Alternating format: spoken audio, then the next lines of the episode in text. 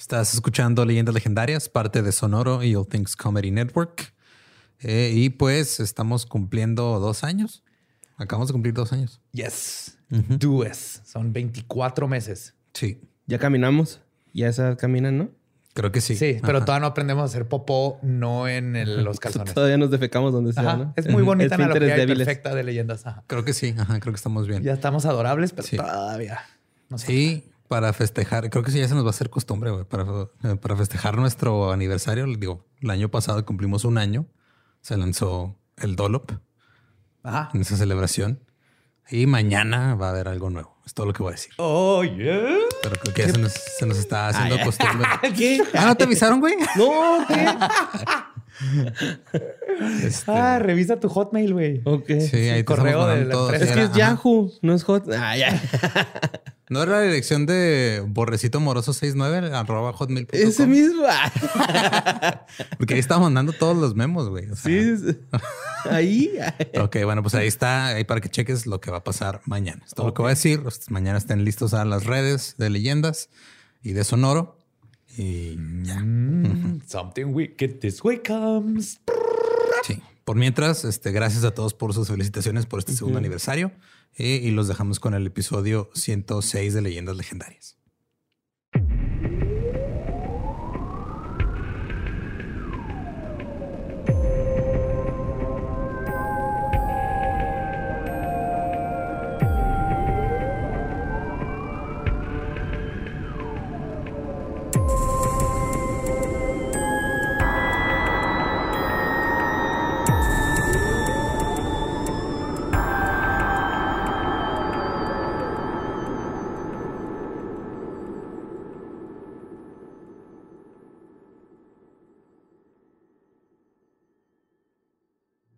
Bienvenidos a Leyendas Legendarias, el podcast en donde cada semana yo, José Antonio Badía, le contaré a Eduardo Espinosa y a Mario Capistrán casos de crimen real, fenómenos paranormales o eventos históricos tan peculiares, notorios y fantásticos que se ganaron el título de Leyendas Legendarias.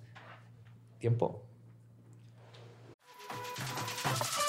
We got a bunch of fries, of course, because when you're Mickey D's, you got to get fries. Delicious. Frank wanted to stay and, and hang out in the McDonald's play place. Um, yeah, it was fun in there. It was, it I was like, man. no, that's for kids, Frank. then he what got are you stuck You on the can't- slide, and we were like, Frank, we got to get back to set. We got back in time, guys. We got back in time. Oh, yeah. McDonald's. Everyone has an order. Go get yours today. Ooh, ooh. Bien. Esto no lo va a cortar, esto se va a quedar aquí. Badía jaló el cable de los audífonos de Borre. Borre no escucha nada. Tenemos un desmadre aquí abajo de la mesa. Hay que es un nido de arañas. De Es- los es un nido de no cables. chidos. Todo estaba bonito, pero lo tuvimos que Sí. desmontar para algo. Entonces, luego- disculpen por esa pequeña pausa. Sentí como arranqué el cable. Sí, pero todo bien, ya necesitamos necesitamos otra mesa para cuando vamos a grabar cosas que requieran mesa para no tener que No estar usando desmadrando. Sí, güey. Eso es desmadre. Pues bienvenidos a Leyendas Legendarias. Como siempre me acompaña a mi diestra Eduardo Espinosa, maestro de los audífonos y la tecnología Eh. auditiva. Mira, hago lo que puedo. El cable guy. Cable guy.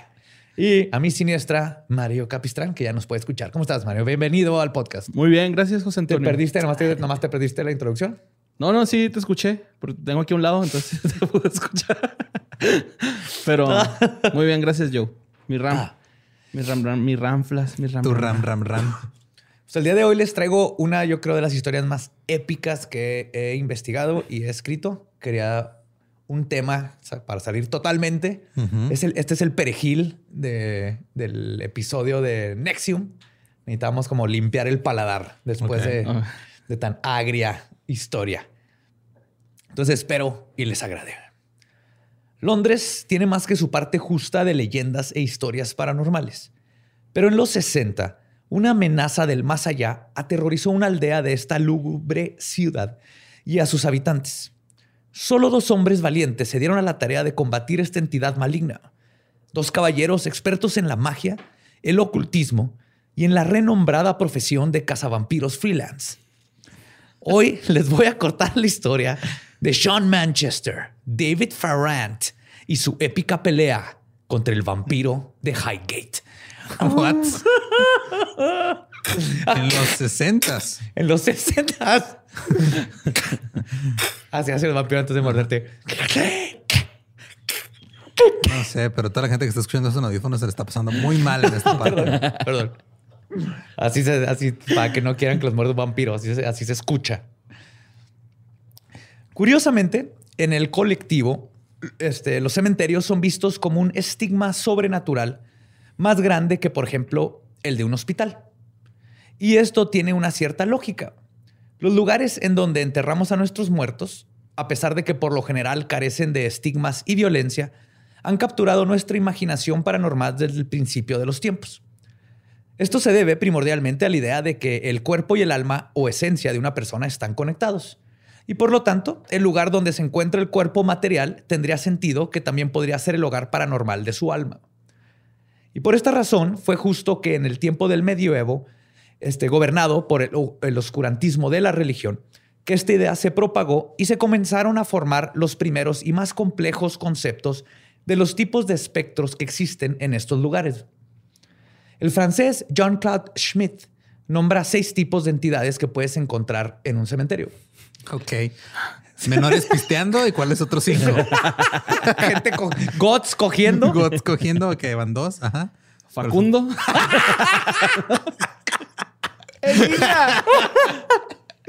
Ay, güey.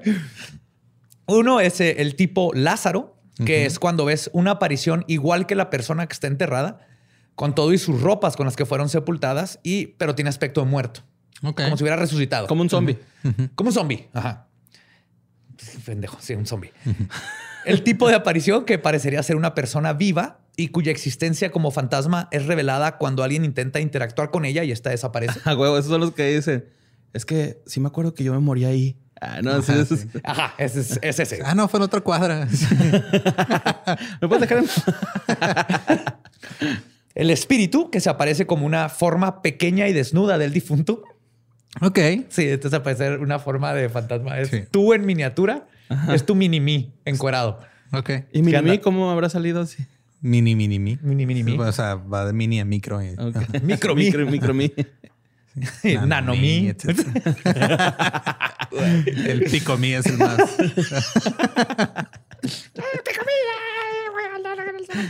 Con la tripilla. El fantasma, Ajá. que es visto como una figura traslúcida del muerto. El tipo macabro, que toma la forma de un esqueleto o cuerpo putrefacto. Y las entidades invisibles, cuya existencia es percibida a través del contexto solamente. Ok. sea, que tumban de algo. se cae. Te da frío en, Sí, exacto. en la biblioteca, en una escuela. En la biblioteca Oye. del cementerio. Estos son entes del cementerio, nada. Cementerio nada más. Pues allá había un Sí, cementerio. de ¿no? hecho, pero el cementerio Ah, está sí. en el patio. Sí. Y es justo en uno de estos cementerios más viejos y reconocidos de Inglaterra donde un séptimo tipo de morador panteonero desataría la contienda más épica jamás antes vista entre dos cazavampiros freelance.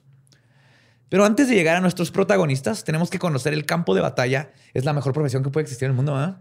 Sí, pero. ¿Eso que estás pensando? Porque es lo que yo estaba pensando. Pero es que estar de la verga facturar, güey. Que factura. Bien cabrón, güey. Tres estacas, seis kilos de ajo, Sí, pero uno, pero uno de los kilos lo usé para hacer pasta, entonces nada más puedo decir cinco. dos litros de agua bendita. Haciendo trazas con el sacerdote para Ajá. que te facturen 10, 10 litros, pero nomás eran dos. Los otros ocho era agua normal y la le echaste y la La mezclaste. diluyiste. La diluyes, güey. De todas maneras no se diluye la bendición. Ay, güey.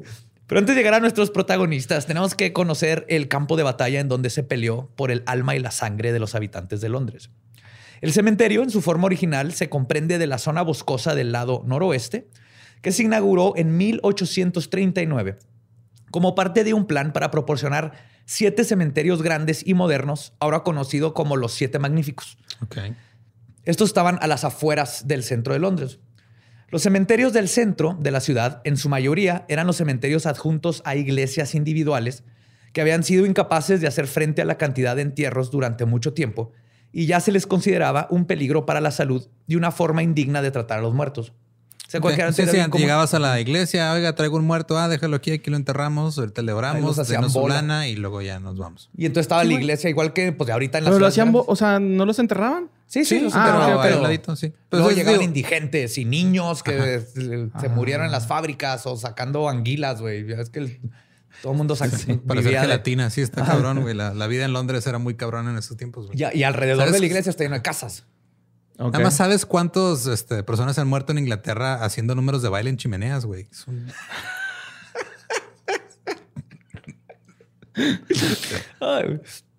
El diseño inicial de este cementerio fue del arquitecto y empresario Stephen Geary. Dato divertido, estuve investigando porque me quedé con la duda. El panteón, porque decimos panteón y cementerio, panteón está Sí, mal es dicho. cosa. El panteón es un altar o bien una estructura física que rinde homenaje a un difunto. Sí, o sea, Viene el- de panteón, Ajá, la de palabra de panteón, el, panteón de los, de los dioses. Que de hecho Panteón Rococó sería como una, este, un, un tributo muy mamón a un muerto, ¿no? Sí, exactamente. Ajá, Entonces, sí, muchas como- veces ni siquiera están los cuerpos ahí. Ajá. O sea, un panteón es- puede ser una estatua de héroes de una revolución que ya fallecieron. Ah. Y ahí va, no tienen que estar. A veces están los cuerpos, no. Eventualmente hacían, un pan- hacían panteones para familias, que luego ya son más bien mausoleos, pero panteón no tiene nada que ver. Lo empezamos a usar intercambiado. Después. Mientras que cementerio es el espacio físico en donde se depositan los cadáveres. Es, es cementerio. cool. Semen. Oye, Serio. ¿etéreo? Vete a checar, güey. Eso. En pausas. Güey, Así aire, ¿no? en lapsos. Si flota está malo, entonces con el proctólogo, güey. Tiene que caer, güey. Tiene que seguir las leyes de la gravedad. En 1854, Highgate fue ampliado hacia el este, donde ambos lados quedaron separados por la vía Swines Lane y conectados por un túnel por abajo. Entonces era un camino, una carreterita, y por abajo había un túnel que conectaba los dos lados. Dentro de sus paredes descansan los restos de celebridades como el escritor Douglas Adams, Uh, yeah. Ahí está, que es Hitchhiker's Guide to the Galaxy. Yes. Están John y Elizabeth, los padres del inventor de la Navidad como la conocemos, Charles Dickens. Ese güey mal madre. El científico Michael Faraday. Uh, Ajá. ¿está enjaulado también? Tiene su jaula. De hecho, su jaula es antifantasmas. La jaula Faraday. Sí, es, es antifrecuencias. Pues se cree que con lo mismo puedes que no entren Bloquear, fantasmas porque están hechos de frecuencia y vibraciones. Mm. Una jaula Faraday lo que hace es que previene que cualquier frecuencia de radio o electromagnética, lo que sea, entre a un lugar. Ok. Es- Está Adam Worth, conocido como el Napoleón del mundo criminal, quien inspiró a la creación del personaje del profesor Moriarty. Uh, ok. Ajá, de Arthur Conan Doyle se basó en él y le decían el Napoleón del, del mundo criminal porque estaba Está chaparrito. chaparro, obviamente. Ajá. El cantante George Michael Ok. y Karl Marx. Wow. Ahí está Karl Marx, güey. No, nunca me imaginé que iba, a estar, que iba a estar ahí. Antes de la You gotta have faith in the proletariat.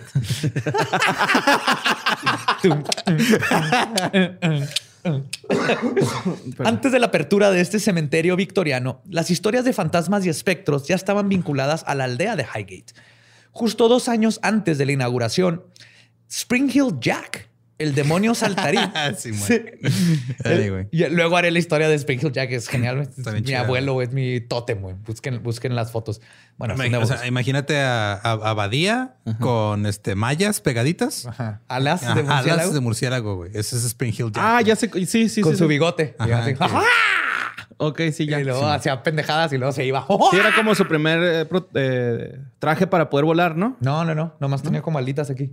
Ah, ok, no. No, y de hecho, este güey era un demonio saltarín escupefuego que aterrorizó el suburbio. O sea, se aparecía y les echaba ácido en la, a la, en la cara a la gente. Ah, no mames. O escupía fuego en la boca. O sea, Ajá. este, talones de resorte porque brincaba y se iba madre. Sí, por ejemplo, quemaba a alguien así, le quemaba la cara y luego brincaba dos, una barra de dos metros.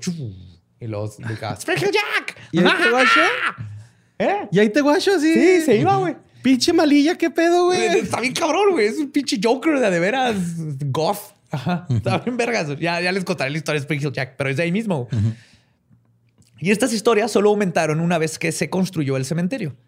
Su arquitectura neogótica, con criptas estilo neoegipcias, rodeados de plantas y enredaderas, que a su vez son hogar de cuervos, zorros y otros animales, hacen que el lugar tenga un aura aterradora, aún y si se le restara el factor de que hay gente enterrada por todos lados. Ok. Está creepy, aún con todo. Aún con- Ajá. ajá, sin Aún el- Si no hubiera cementerio, Sí, estaría sí, podría creepy, ser un jardín de niños y todo está de creepy. Una vez erigido, las leyendas de fantasmas y espectros que merodeaban al área crecieron. Los residentes del área, al igual que los periódicos, reportaron avist- avistamientos de caballos fantasmales, y el sonido de sus pezuñas recorriendo el camino de Swains Lane, mientras que del lado este del cementerio se apareció un espectro femenino vestido de blanco que buscaba a sus hijos después de haberlos asesinado. tipo llorona. Ajá. Y no todas las historias tenebrosas eran de fantasmas. Nada, es que en inglés. Oh, my son. Oh, my children. My children. My chi- No, eso todavía no- eso no me sale. oh, my little blokes. The fuck all my children. Terrible. Ah, güey. El 8 de enero, este, ah, les digo que todas las historias eran de fantasmas. El 8 de enero de 1845, el periódico The Morning Chronicle reportó sobre un par de niños que al estar jugando en un árbol del cementerio, encontraron dentro de un hueco en su tronco un manojo de tela. Al abrirlo descubrieron que dentro estaba el cuerpo de un bebé que mostraba claras muestras de haber sufrido de violencia antes de su muerte. Luego, en agosto de 1865, un sastre de nombre Robert M. Pringle, con las papitas, cruzaba por el cementerio de regreso a casa cuando se encontró un paquete cuidadosamente cerrado con un moño. El señor Pringle decidió llevárselo a su casa. Ese ver. Es el primer pirata así, Porch Pirate. Sí, los- Una ofrenda, ¿no? Me imagino, güey. güey. Vamos. Se lo llevó a su casa y lo abrió en presencia de la familia. Al abrir cuidadosamente el paquete, la cabeza de un bebé salió rodando de la caja para el horror de todos los involucrados. Ok, eso. ¡Fútbol! Güey, esto es algo que sé que no sorprendería a Gabriela. güey. O sea, esto es algo que me pasaría a mí. Llegar con Ah, un sí. paquete extraño que me encontré en un cementerio y resulta que hay una cabeza de bebé adentro. güey. Creo que sería así. Sí. O sea, primero nos marcaría así de ya pasó. otra vez. Ya le dije que no se lo puede quedar. Durante la Segunda Guerra Mundial, Highgate fue dañado por los bombardeos de los alemanes y para los años 60 se encontraba en un total estado de desolación y abandono. ¿Por qué bombardeaste un cementerio? No, pues bombardearon todo, Bombardearon todo todo, Londres. güey, todo. Les valió Vergus acá. Pues no, no había- ellos llegaban y eh, aventaron bombas. Güey, los bombardeos de Londres estuvieron culerísimos. O sea, en, el, Vamos a en los bombardear 40. a los muertos. Nos vale. No, pues que el, el cementerio está en medio de la ciudad, güey. O sea, está el cementerio, Ah. están las casas, está. Yo pensé que sí estaba así a no, las no, no, afueras. no, no, no, Londres es, es este. es- Entonces, ¿por qué está tan tétrico ahí, por ahí? pues porque así se quedó. Es como si vas a, es como si el parque Chapultepec de la Ciudad de México tuviera, fuera un cementerio. Ok. Oiga, no está de ese tamaño, pero me refiero es, es un área verde enorme y Oh, nomás resulta que es un cementerio, pero está en la mancha urbana ahí adentro. Oh, la ciudad empezó a crecer alrededor. Este, el autor estadounidense Richard D. Utlick lo visitó por esas fechas y lo describió como, y cito, el cementerio representa lo que pasaría si los restos de los monumentos de la abadía de Westminster fueran transferidos en toda su extravagancia a la selva del Amazonas. Ok, entonces había un chingo de Es que hay, es- estatuas hay y cosas estatuas de raras, ángeles, rodeadas de- eh, sí, como Y vegetación. este, obeliscos y, y Oh. columnas egipcias, lleno de una vegetación impresionante. Está hermoso, güey, nomás que está bien creepy. De día. De día Más está de día. creepy. Sí, sí, no, de noche no mames. Y esta decadencia del cementerio ocurrió justo al mismo tiempo que la sociedad británica, experim- ex- británica experimentó un cambio significativo. Los 60 fue una época de transformación. La libertad sexual, la minifalda, la cultura juvenil, las drogas, los anticonceptivos. El y- blues. El blues, sí, la música rock y pop, los, el blues, es- ahí se inventó la música. Ajá. Como la conocemos ahorita, fue en los 60 en Inglaterra, ¿no? Es cuando empieza a Sí, salir. debatir. Pero el blues en... el blues que no pegó en Estados Unidos, pegó en Inglaterra, Sí, güey. la música pop. Ajá. Sí. Este, bueno, todo esto cambió la base normativa de la sociedad y el cementerio Highgate se convirtió en el lugar perfecto donde los jóvenes podían ir a escapar del control de la sociedad mojigata londinense. Junto con este cambio social, también llegó el repudio de las religiones organizadas, a las religiones organizadas, perdón, que eran el origen de la cultura de supresión de la que los jóvenes estaban revelando. Mm. Este rechazo a las iglesias y sus religiones llevaron a los jóvenes a revivir antiguas tradiciones espirituales e intelectuales como el paganismo, la Wicca y el esoterismo y empezaron a formar lo que ahora se conoce como el New Age. Ok. Entonces en Inglaterra ahí estaban música bien chingona, revolución sexual, este, y además estaban por lo mismo metiéndose en el New Age y así que a la verdad con todo esto y tenemos toda esta historia de los celtas, historias paganas bien vergas, toda una cultura basada en eso y empezaron a retomar sus raíces. Ya. También con una forma de rebelarse contra las instituciones que los jodían. Pues en estos tiempos, los jóvenes que deambulaban por el cementerio también eran testigos de los residentes paranormales del mismo. Uno de los más recurrentes es el espíritu de un monje con capucha que se manifiesta en la parte más antigua del mismo. Pero nada podría preparar a la gente del norte de Londres para lo que estaba por venir. Un monje circuncidado. Sí, güey, no mames, güey. Te amo, güey. Yo te iba a decir ese pedo, güey. Pero es que tiene capucha, güey. o sea, uno sí tenía capucha y no esperaban que no tenía, güey. Ay, güey. Uno de champi y el otro cheto. Con ceviche o sin ceviche, güey. Sí. Tienes, lo tienes con ceviche o sin ceviche.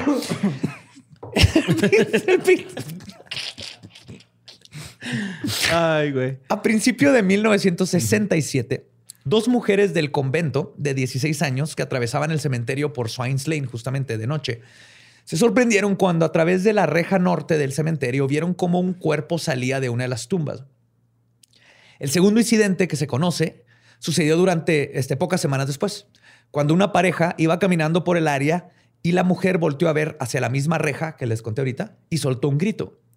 Un espectro horroroso estaba flotando justo detrás de los barrotes. Dicen que tenía los ojos como que le brillaban de rojo, era gris, alto, traía sombrero de copa. Su novio también fue testigo. Sí.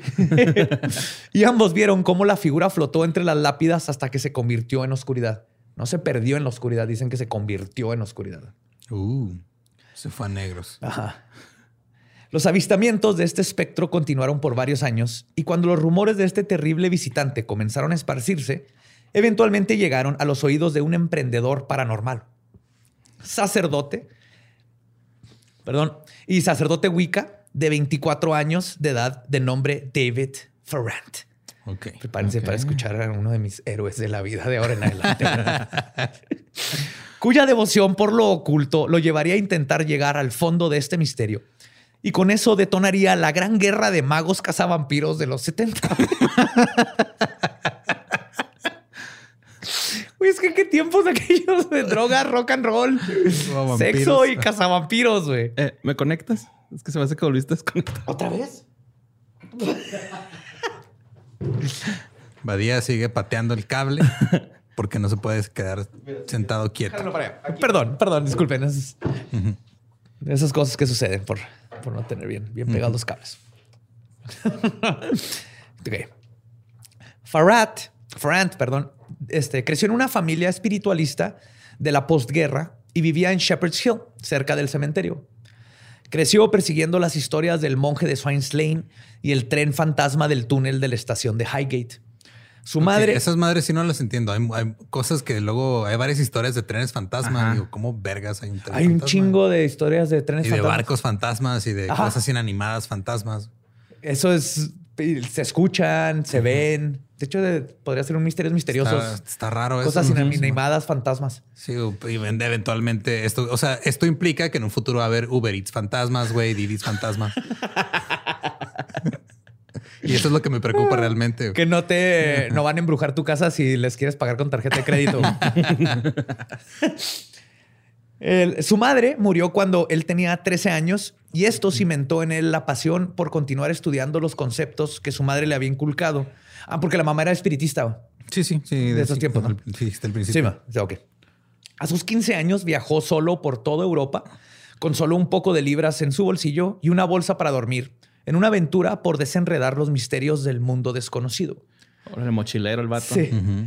A finales de su adolescencia y durante los principios de sus 20 años formó su coven, su asamblea de brujas, en donde rápidamente ascendió al tercer grado de iniciación de su propio. Crea más sentido, David. No mames, güey. no, nomás al tercero. No dice cuántos grados eran, güey. Pero como dice al tercero, asumo Sí, que no era el mero, mero grado, porque si no iría al grado más alto, pero ascendió al tercer grado de su propia organización, de su propio coven. Sí. Y entonces ya comenzó a practicar la alta magia y, cito, peligrosos métodos de investigación psíquica. para después fundar y convertirse en el presidente de la British Psychic and Occult Society, o la Sociedad Psíquica Británica del Ocultismo, también conocida como BPOS. ¿Y él la fundó? BPOS. Él la fundó y él era el presidente. Sí, él la fundó, pero él nomás era el tesorero. él la fundó y fue el, el guardia por tres años. El intendente acá. Esto lo hizo alguien reconocido, es- perdón, esto lo hizo que se convirtiera en alguien reconocido en su localidad por ser el rarito que hace magia, ser un eh, tobacolista. No sé qué existía eso, tenía una tienda de tabaco. Ok. Tobacolist. Un badía. Les decían. Sí, güey. Espérate, y era el güey que caminaba por las calles con una guacamaya en su hombro. Ah, No un cuervo, una Una guacamaya. guacamaya. Y tiene sentido porque está más cuervos hay un putero en Londres. Ajá, Ver a alguien con una guacamaya, ¿no? Y eso le ganó el apodo de Birdman. El-. Birdman. Sí. Sí, luego que veas las fotos es así un como güerillo goth exótico. Buena onda, güey. Malabarista. Ay, güey. La fama de Farrant, de Farrant pasaría a ser, pasaría de ser el güey de la guacamaya a ser reconocido nacionalmente por sus acciones que comenzaron el 21 de diciembre de 1969, cuando decidió pasar la noche en el cementerio para realizar una investigación paranormal e intentar observar y estudiar el espectro que lo estaba embrujando. Porque allá vean en el periódico mucha gente que decía que había algo. Sí, llegó, le puso talco y canicas a la tumba, güey.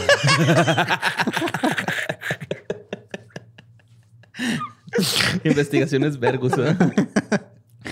Esa noche, Farad logró ver al ser o a la criatura y decidió mandar su reporte al periódico Hampstead and Highgate Express o el Ham and High, como le El. Ham and High. Ham and High. Ok.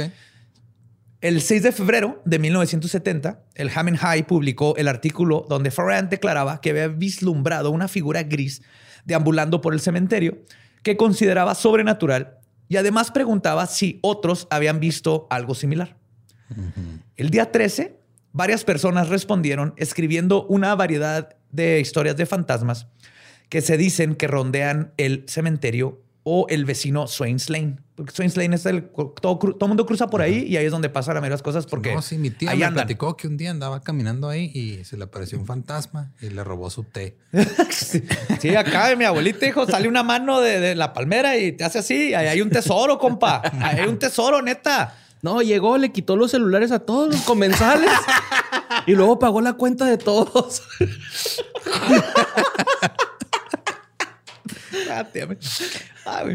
Pues, estos fantasmas fueron descritos como un hombre alto con sombrero, una mujer vestida de blanco, El que había visto los, los novios. El de- Sí, se, siguen repitiendo.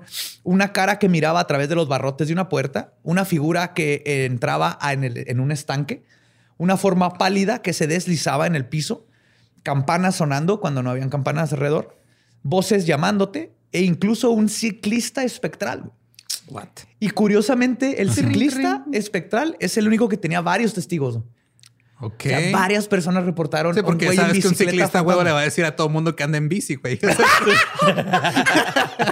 Vivo o muertos de la paz. No, el otro día me metí 20 kilómetros allá en la montaña, güey. Me Una al cerro. putiza. No, güey, es que, perdón, es que ando bien dolorido. Ah, ¿por qué, güey?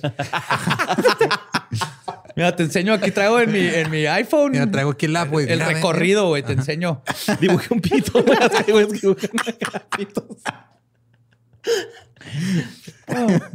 Pues, el interés por la actividad paranormal en Highgate comenzó a elevarse y con la ayuda de la prensa, la noticia de la actividad espectral en el mismo comenzó a llegar a toda Inglaterra, donde otra figura del rubro de expertos del oculto se enteraría y decidiría ayudar a los habitantes de Highgate con su problema. Sin preguntarles antes, ¿verdad? O sea, no, él dijo, eh, me necesitan. sí. Sean Manchester. Sean Manchester, güey. No mames. Sean Manchester. Ese- o sea, esa, esa madre suena a nombre de personaje de película de Simon Pegg y Nick Frost. Totalmente, güey. Totalmente. Sean Manchester nació cerca del bosque de Sherwood, en el condado de Nottinghamshire, que es donde está este Nottingham y es conocido por Robin Hood. Creció jugando en los bosques en donde Robin Hood alguna vez vivió. En sus palabras, en sus propias palabras, y cito, mi padre me introdujo a Edgar Allan Poe y mi madre me introdujo a la Santa Teresa de Ávila y después a Saint Therese of Lisieux. Que Teresa de el- este Teresa de Ávila es también se conoce como Teresa, la hija de Jesús, que es fundadora de la Orden de las Carmelitas Descalzas. Sí, yo estuve en el Instituto Teresa de Ávila en la Ah, secundaria. Pues Ujú. sí, y no me, no me acordaba de eso. güey. Creo que no puse atención. Ah, no, pero eh, no es este, Teresa de Jesús. Y la otra Teresa es también de la, de la misma orden, pero ya la conocen como Teresa del Niño Jesús Ah, sí. y la llaman la doctora de la iglesia. Ok. Uno de los papas le dijo, tú eres, ella es la doctora. No, no la conoció, pero dijo, tú eres la doctora de la iglesia. No, pues está bien. Punto es que tiene estados, es así, súper religioso, cabrón, y Allan Poe. Sí, entonces es, es- es así un, este, Un yin yang. En, sus, en, lo- en los años 60, sus abuelos terminaron volviendo a una casa embrujada ubicada en Wallaton Park. Vivían en Canadá y los se vieron por acá. El espectro que aterrorizaba a sus abuelos un día causó que su abuelita se cayera entre las plantas de su jardín, donde permaneció sin ser descubierta por horas hasta que el abuelo regresó a casa. No mames, Como pobrecita, güey. ¡Auxilio! Bueno, a mi abuelita le pasó esto. Una vecina la encontró. No mames. No. Sí, pasó horas tira- afuera de su casa. O sea, se tuvo una fractura, así nomás por osteoporosis. Iba caminando, iba a abrir la puerta y se rompió. Y ahí se quedó tirado hasta que llegó la vecina. Oh, qué pinche dolor, ¿no? Cabrón. Pero aquí lo, fue el fantasma güey, el que tiró a la abuelita. Este incidente lo encaminó al mundo de lo paranormal. ¿Qué digo? Me pongo a pensar, tal vez la abuelita también tiene osteoporosis, güey. La gente que tiene osteoporosis no se, no es que se caiga y se fracture, es que se cae porque tuvo una fractura, güey. Entonces a Y lo fue mejor, combustión. entonces a lo mejor se fracturó algo porque tenía osteoporosis y se cayó y pensó que el fantasma la había aventado, güey, cuando en realidad fue su falta de calcio. Sí, es que los fantasmas comen calcio. Te Ah, muerden los huesitos. Por eso salen blanquitos. Ok, Ajá. no, está bien. Pues Manchester subió al rango de obispo de su propia iglesia católica. Este güey sí tenía más autoestima. Este Sin güey sí- feligreses. Sí, güey. Este güey sí llegó a la punta. Yo sí me lo merezco. No, el otro hizo su organización. Y llegó al tercero, así. Y llegó al tercero. No, él, él fundó su propia iglesia, que por fundar es, no existe físicamente, güey. ¿no? Él, yo era súper católico, yo soy católico y ahora soy este obispo, güey. Y no pago impuestos. Donde además se convirtió en un exorcista autodidacta, vampirista y cazavampiros. Eh, Así se llama el mismo. Él es vampirista. Vampirista y cazavampiros. O sea, no nada más conoce sobre los vampiros, también los puede matar. Eduardo, para matar a un vampiro primero tienes que conocerlo. y además era fotógrafo. Ok. De hecho, era con lo que ganaba dinero, güey. No hay mucho dinero. ¿Qué? ¿Un mundo- fotógrafo que ganaba dinero? Güey. Ganaba. Su otra opción era vampirista o cazar un vampiro. ¿Sabes lo difícil que es? Lo, lo- lo mal que paga cazar vampiro. Sí, me imagino. A ver, mijo, tú eres vampirista, hazme una sangrita, ¿no? Tengo ganas. Te lo digo por experiencia, güey. Sí, cazar, cazar vampiros no deja. Chavos, estudien. Cazar vampiros no. Sí, no es el- artes con maestría en procesos creativos usando el ocultismo. Hagan un podcast. Y tal vez 15 años después de que se gradúen, por casualidad van a empezar un podcast exitoso, güey. Planes de vida con José Antonio Sigan sus Badía. sueños, sigan sus sueños. Casen pinche hombres lobo. Nomás que aprendan bien de los hombres lobo. Ay. La pasión de Manchester por entender y combatir las fuerzas paranormales del mal lo llevó a convertirse en el fundador y presidente de la British Psychic and Occult Society, güey. O BPO. Los dos hicieron ¿Lo la misma sociedad. No, no está registrada ni nada, güey. Pues no, pero oye, las, las mentes brillantes piensan, Piensan igual. Ajá. Y se pelean por lo mismo. Manchester ya se había interesado en los extraños sucesos de Highgate, pero en febrero varios zorros fueron encontrados muertos bajo circunstancias misteriosas y con señales de haber sido desangrados. Es que se los advirtieron que no se lo llevaran y se lo llevaron, güey. Eso es lo que pasa cuando te metes con Dora la exploradora, güey. Mochando cabezas. A ver, pendejo, te dije que no te lo llevaras, te lo llevaste, pues ahora te voy a llevar la chingada. ¿Cómo ves? Con mensajes.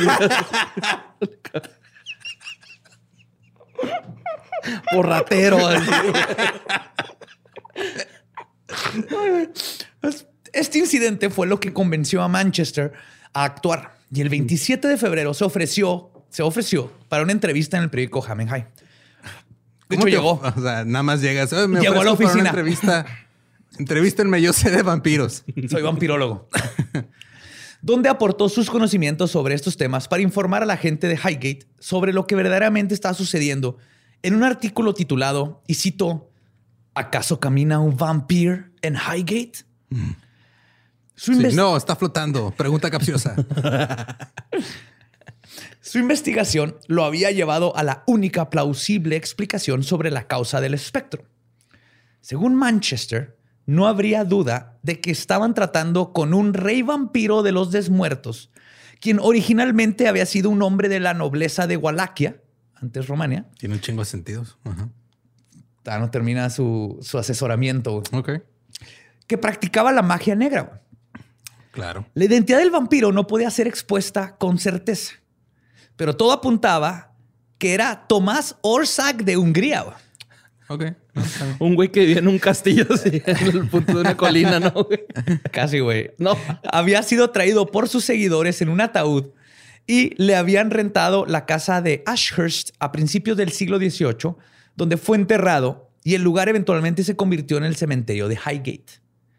También agregó que era obvio que este vampiro había llegado a Highgate durante la famosa infestación vampírica de los 1700. Obvio, güey. ¡Come on, güey! ¿No sabes eso, neta, reportero estúpido? Por eso vine a ofrecer a que me entrevistaras, porque yo sí sé lo que tú no sabes. ¿No ¿Te acuerdas? 1700 ahí en tu pinche bola de vampiros mamando a todo mundo ahí, chupándoles todos los líquidos. Así se hacía antes, güey. Mamar era de vampiros. Ok. Ajá. No era morder. También. Depende. Es que hay unos Lo que, que ya te están viejitos, güey. pues.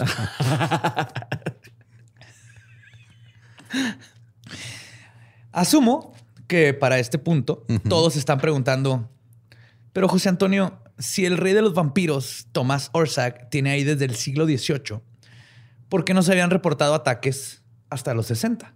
Porque eh, tiene algo que ver con la luna o una mamada así.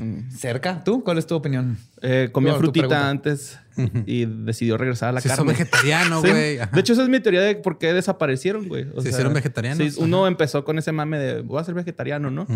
Y ya no contagió a otros. Chupan puras sandías, güey. Ajá. Le quitan lo rojo como Marcel. Como Marcelín. Simón. No, según Manchester, el vampir, porque obviamente El es- vampir. Ajá, vampir. Vampire. Con un W, vampir. Vampire. The vampir. el vampir había estado dormido después de que quedó demasiado débil, pero había sido despertado por culpa de los jóvenes goths y los cultos que practican ritos de magia y satanismo en el cementerio, güey. Ok. Duh. Sí, no, sí. Obvio. Obviamente. Obviamente. Toda esta pinche cultura revolucionaria con sus minifaldas y sus píldoras para no embarazarse. Lo rescataron. y su rock and roll. Le dieron sangre con un goterito y masita con un picadiente, güey.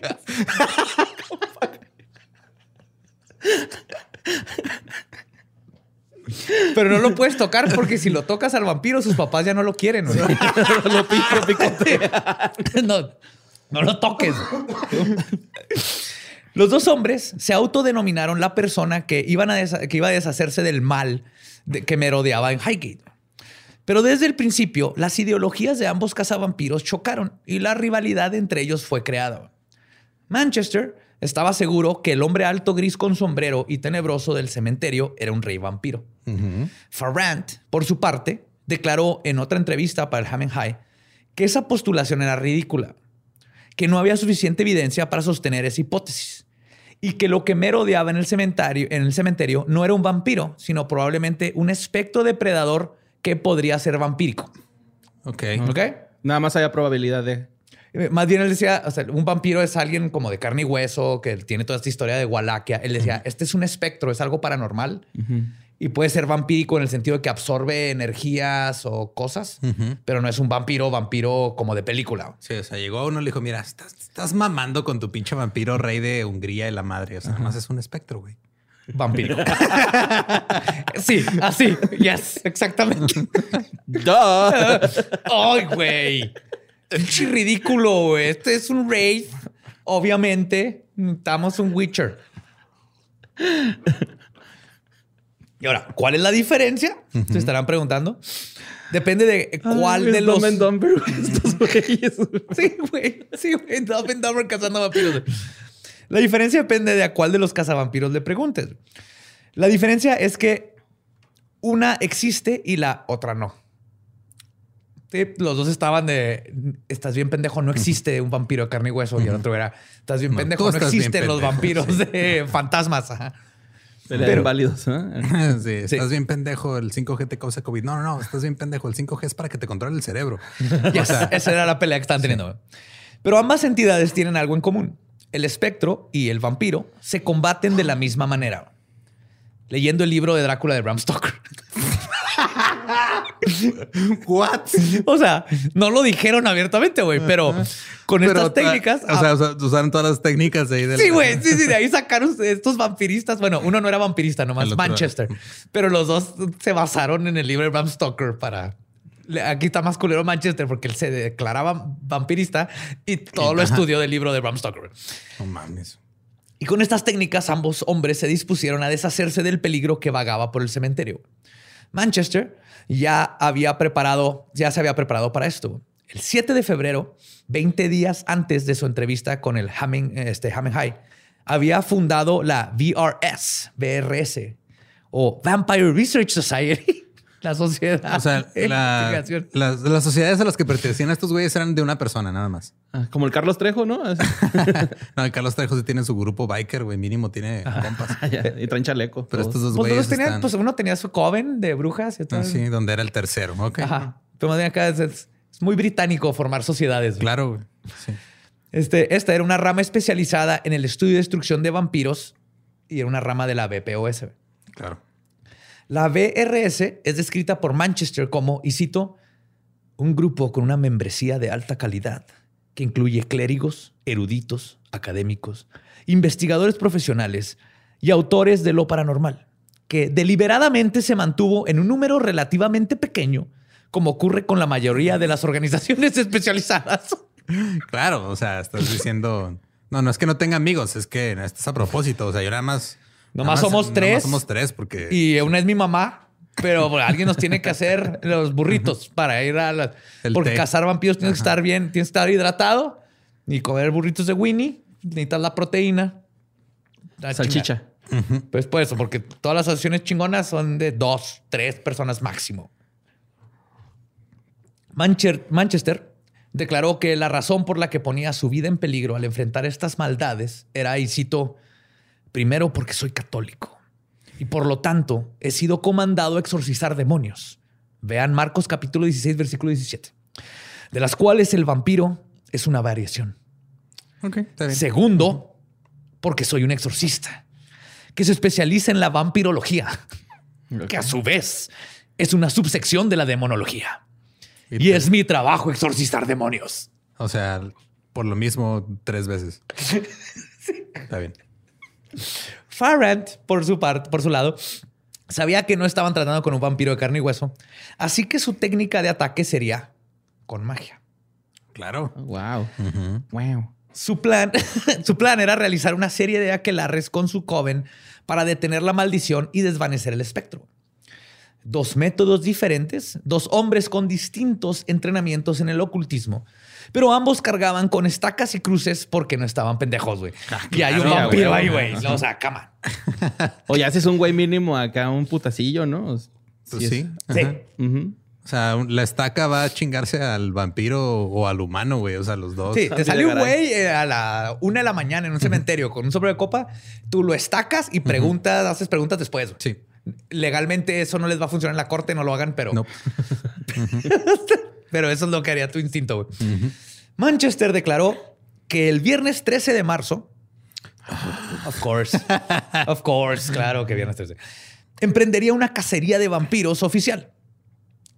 Una rueda de prensa, y por rueda de prensa me refiero a que fue a la estación local, ITV. Ok. Y el vampiro un reporte. de pendejos algo. Ah, yo ya tengo cita ese día, mi amor. ¿Qué tal el 16?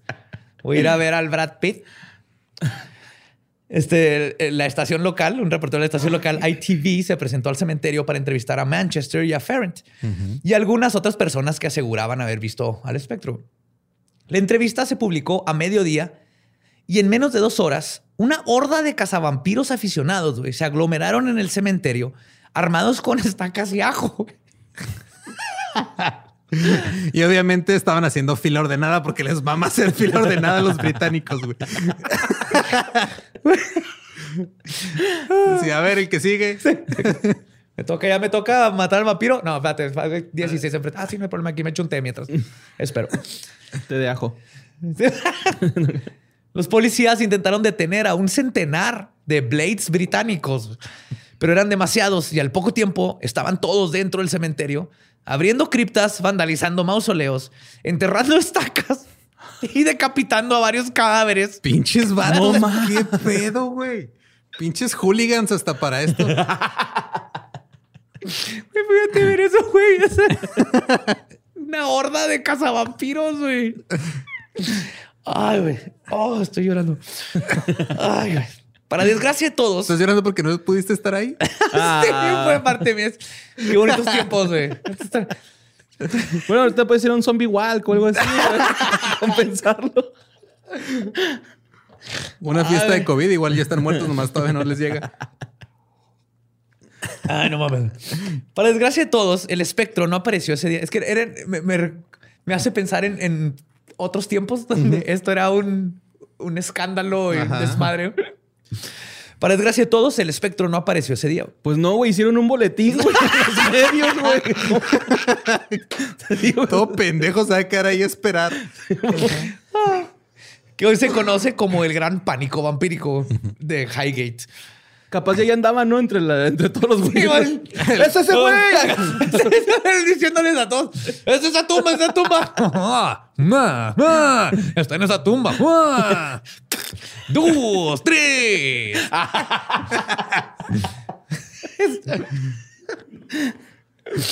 Pero el hecho de que la profanación de cuerpos no resultara con la muerte exitosa del vampiro no fue deterrente para Farrent, quien era el único que sabía cómo destruir al espectro.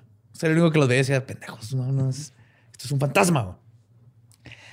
En la noche del 18 de agosto de 1970, Farrant, ayudó, eh, ayudado por una luna llena y una linterna, ingresó al cementerio en busca del vampiro entre las tumbas. Su expedición fue abruptamente detenida, cuando de entre la oscuridad dos luces empezaron a aparecer. Y de la penumbra salieron dos policías. Oh, fuck. Ah, shit. Al ser confrontado por los policías, Farrant les dijo, y cito, ustedes no entenderían, pero estoy buscando un vampiro. Un día de, güey, un día de estos, güey, de repente vamos a recibir una llamada de alguna autoridad y nos va a decir, oiga, tenemos aquí a José Antonio Badía, dice que usted es su contacto. Lo encontramos en un cementerio con una red persiguiendo brujas. Puede venir a recogerlo, por favor. Desnudo así en lodo, güey. ¿no? Enlodado, güey. No me arrepiento de nada. Con gogles rojos, güey. ¿no? Sí, por favor, trágale su medicamento y ropa interior. Era un espectro residual. Y yo lo vi, no guardé en este frasco. No se me escapó por su culpa, Qué idiota. llamada, güey. Ay, güey. Los policías lo revisaron y encontraron que traía un rosario en el cuello y una cruz de madera y una estaca guardadas en el pantalón. Claro, pues hombre precavido. Y de hecho, ya en, en YouTube está el video donde recreó esa escena porque fueron a entrevistarlo. Y el vato se ve cómo se brinca, Ujú. saca su rosario y lo saca su crucecita de madera y su estaca. Y es lo más glorioso que van a ver en su vida. güey. Con su Apuntando con la estaca. Sí. Farrant fue arrestado por, y cito, cazar vampiros. Es un delito. Y llevado a la vampiros. No, a, a- a eso voy, pero pues en el momento fue, pues, está- ¿qué está haciendo aquí? Estoy cazando vampiros, te vamos a arrestar por cazar Pero fue vampiros. que allanamiento de propiedad o algo así. De hecho, cuando se presentó a la corte en Clerkenwell, declaró ante el juez que su cruz tenía un emblema mágico para que lo protegiera, ya que, y cito, están hablando con un juez, ¿verdad? ¿Sí se acuerdan? Sí, sí, claro, claro. Y cito, los vampiros son impotentes cuando se les confronta con el símbolo de la cruz. Y yo sabía que para destruir a un vampiro Tenía que hacer que no se le parara. Lo destruyes emocionalmente, güey. Pobre vampiro que, o sea, un vampiro que Le es de las cosas más de la que si llega a te muerde el cuello acá, así pálido, guapo, no se le para, güey. Obviamente lo destruyes. Ay, güey. Y una estaca de madera debía de ser atravesada por su corazón. ¿Qué te decirle es un juez? En una nota del periódico donde cubrieron estos hechos, publicaron la opinión de un experto en lo paranormal, quien les dijo, y cito, el crucifijo es reconocido por sus poderes contra lo malvado. Pero la estaca de madera, temo decirles que eso es algo que sacaron de Drácula. También hay en ese mismo video donde Farhan se brinca la barda, este, entrevistan al, al cuidador del cementerio y así que, ¿qué piensa este cielo? Yo pienso que son una bola de idiotas. Son, son un par de idiotas gloriosos. A pair of idiots. Aparte, ok, o sea, el juez le ha de haber dicho, mira, güey, no te puedo meter a la cárcel por pendejo. Entonces, te voy a meter porque estás alterando la paz. Checa lo que pasó. güey. Ferrand continuó diciendo que si no hubiera llegado la policía, su plan hubiera sido entrar a las catacumbas para inspeccionar los ataúdes. Al momento de encontrar eh, a este ser sobrenatural, le habría clavado la estaca en el corazón y luego hubiera huido corriendo. güey. Ferrand fue de. Ah, claro, güey, le acabas de enterrar una chingada a un vampiro y, que- y te estás basando en un pinche libro de Ah, ficción, güey. no, ya, ya, ya. Y si no jala. Y luego es que aparte es ter- tercer nivel, ¿no? Este güey. Sí, nomás tercer nivel. Sí, pero y si no jala, fíjate que le des y resulta que no jala. Tú, tú le das y corres. güey.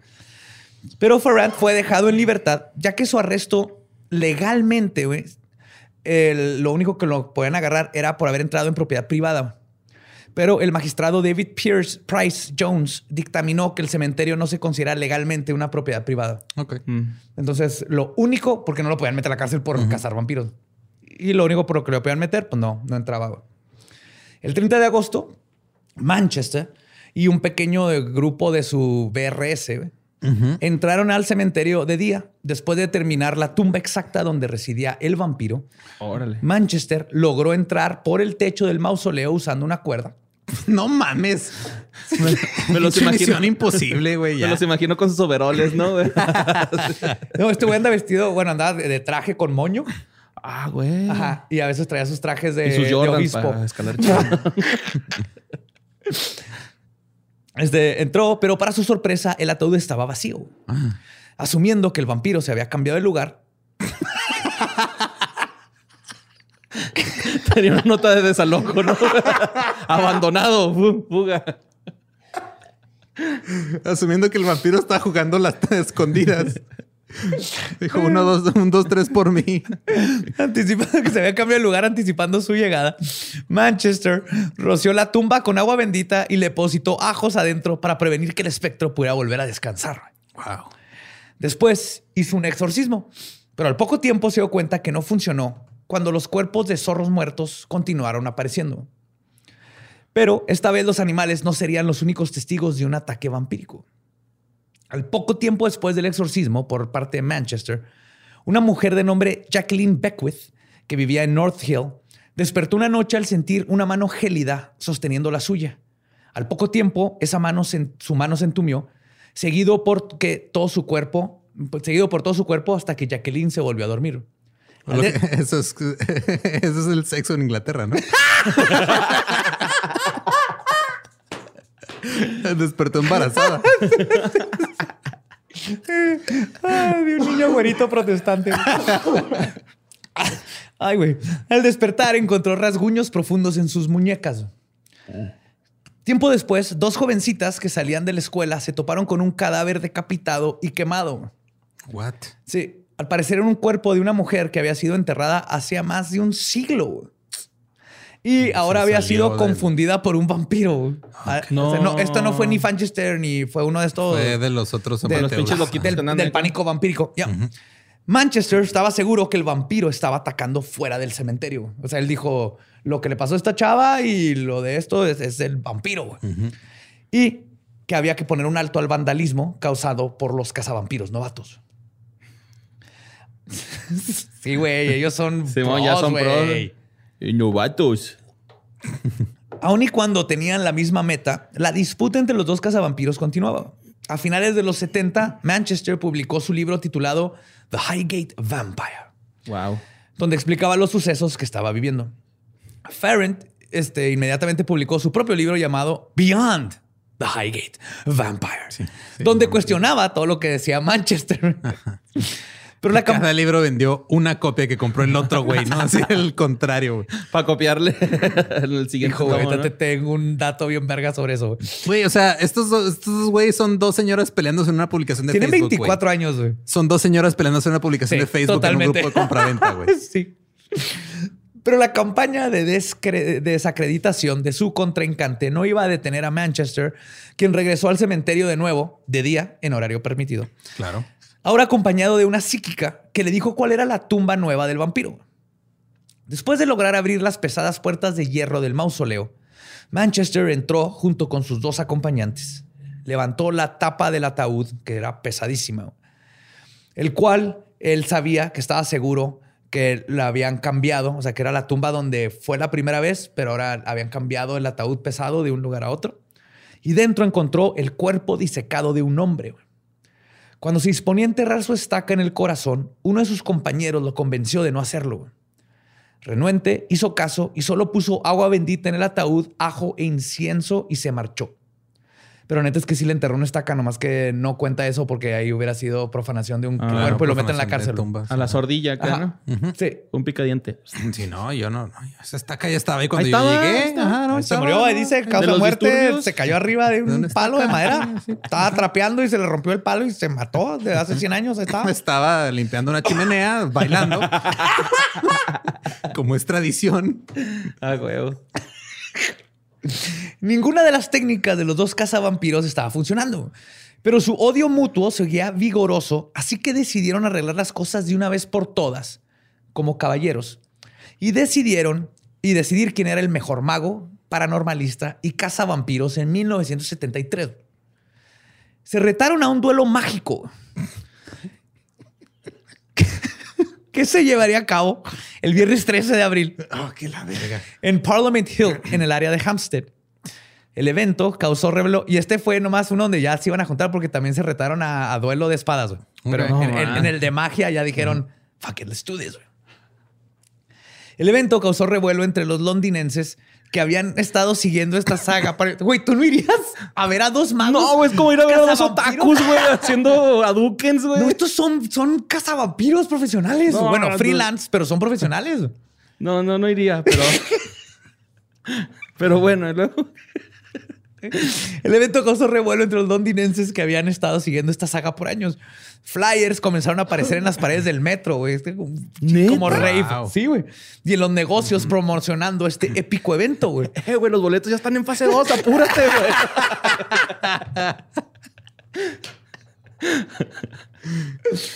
Cuando un hombre local reportó que su gato se había perdido. Ah, perdón, no, me, me brinqué ahí.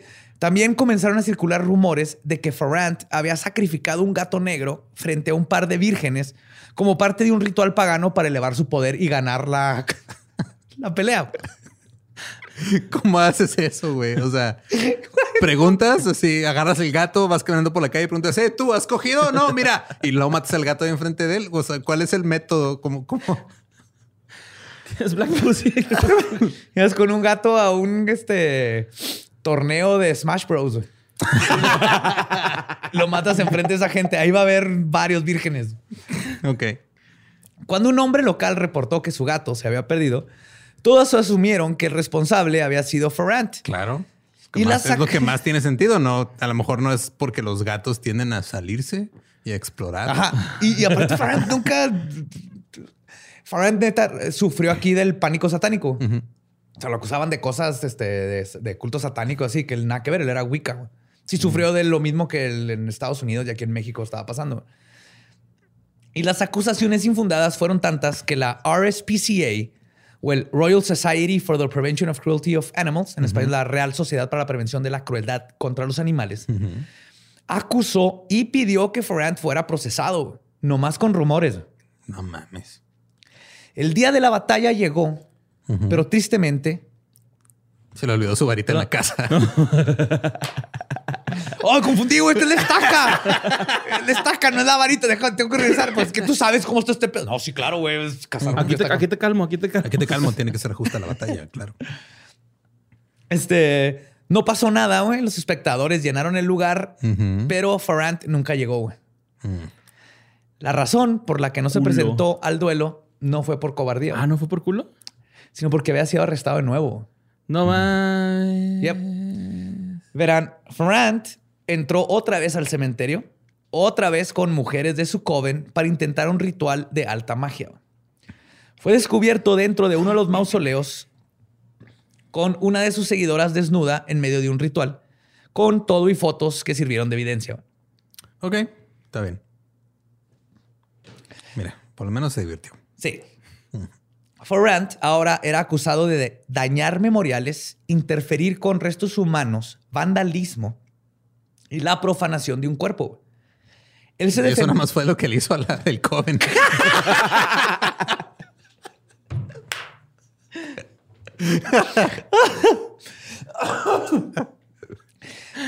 Él se defendió diciendo que solo hizo el ritual que estaba dentro de sus derechos de libertad de culto. Porque sí, no hizo nada. güey.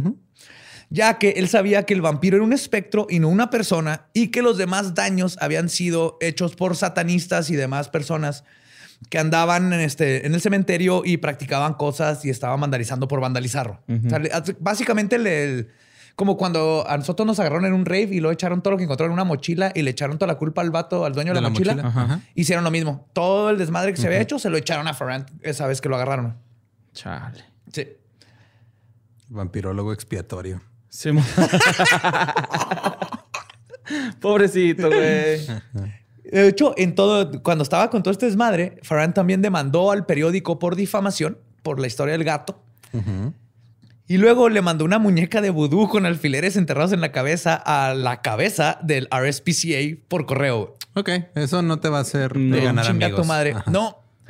Pero finalmente los métodos poco convencionales de David eh, Farrant y la fascinación de la prensa por sus hazañas lo llevaron a su notoria convicción en el Old Bailey de Londres en 1974, güey, por lo que equivalía a la práctica de la brujería. Y cito, Estamos hablando de los 70 ya. Sí. 74. No güey. mames. Y cito, A la guillotina. Sí, hasta porque hasta usaron en la corte el, el monito vudú que mandó. Ajá, lo usaron como También lo evidencia. usaron como es que mira y le mandó un monito vudú a esta persona. que es algo que yo haría está bien verga. Simón. y cito, a pesar de que la ley de brujería había sido derogada en 1951, que es un chingo de tiempo, mames, güey. Tres años antes esta ley ya no procedía, pero vamos a hacer una excepción. Pero todavía en el- hasta el 51 en Siéntete Inglaterra especial. es cuando ya no te puedo meter a la cárcel por bruja. Ah. Siéntete especial, David. Vamos a hacer algo por ti que no se ha hecho en 23 años. Sí. Eh, una combinación de la entonces abiertamente corrupta Policía Metropolitana y uno de los jueces más draconianos y conservadores de Gran Bretaña dio lugar a sentencias combinadas de cuatro años y ocho meses Cuatro años y ocho meses por, por, estar por en nada. un mausoleo con- haciendo brujería. O sea, Básicamente. por andar pendejeando en un, un panteón. Perdón, en un Sí, por ser cementerio. un, un, un vato goth tra- tratando de, de un O sea, fantasma. Pues Sí. es- digo, ponle vandalismo y todo eso. Pues ok. Entonces, en cuatro años se me hace mucho todos modos. Es un chingo. Sí. Aunque le comprobaran que él vandalizó tumbas cuatro años. Lo bueno es que solo sirvió, sirvió tres de esos años. Ok. O sea, O sea, nada más estuvo allá adentro tres. sí. o sea, Lo sacaron por buen comportamiento. Sí. Pues sí, güey, es un vato. Lo sacaron porque dijeron, mira, güey, te podemos quitar un año de tu sentencia. Sabes que estamos escuchando ruidos en la noche Simón. en el pasillo, güey, en el ala B de la prisión, güey. Si te puedes hacer de esa madre, sales. güey. Y en parte, como resultado de este juicio, es lo bueno, y del encarcelamiento de Farrant, se produjeron varios cambios importantes en el sistema de justicia británico en los últimos años. Ok. Mínimo funcionó de algo. Pero además tuvo que estar tres años en prisión. Un, un pinche güey que andaba buscando fantasmas. Está bien. güey. Ah. Mientras Farrant estaba en su juicio, según las crónicas escritas por él mismo de su libro The Highgate Vampire, Sean Manchester continuó con su misión. Claro.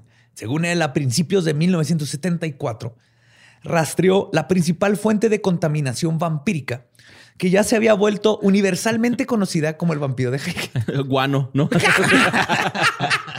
Por todo el cementerio había guano, güey. Y lo esto lo llevó a una mansión neogótica en las fronteras de Highgate. Aquí encontró el ataúd que Cito pateó la tapa para abrirlo. Claro. Ahora llegó y ¡Ah! Verás. Badass, güey. Y empleó el único remedio eficaz conocido contra los vampiros. güey. Estaca. Estaca al corazón, decapitación, quemar el cuerpo y un exorcismo. Y después de ese día, Imagínate que se te olvide el orden. Chingado, lo exorcicé primero, güey. ¿Cómo? primero luego se la jalo. ¿Cómo era? Yo de bottom. No, primero eh, yo top y luego bottom. Y luego ya le, le la estaca. Pero ah, ah, de haber aprendido vampirismo. Llevan la cabeza con Kemper, ¿no? Ahora, güey. Haz lo tuyo. Sí. Pero tenemos que aceptar, güey, que desde ese día no se ha avistado ningún espectro vampírico cerca del cementerio de Highgate y sus alrededores. ¿no? Y tampoco han habido más informes de visitas nocturnas asociadas con el área y su legendario vampiro. güey. Ni cuerpos de zorros. Ya, Si eso siguieron pasando. obviamente. Ajá, porque hay muchos zorros y se mueren. Ok. Güey. se siguen llevando cosas, güey. Pero compruébale a. Manchester que lo que hizo no fue lo que detuvo al vampiro. Pues la rivalidad entre estos dos paranormalistas cazavampiros freelance continuó hasta la muerte de Farrant en abril de 2019. güey. No Ah, mames. hace poco. Sí, güey. A sus 73 años de edad, güey. Aún hasta su muerte seguía promulgándose como el presidente y fundador del BPOS y una de sus últimas incursiones dentro de ella fue escribir una carta en el 2006 a los medios para negar que estuviera organizando una orgía de Halloween.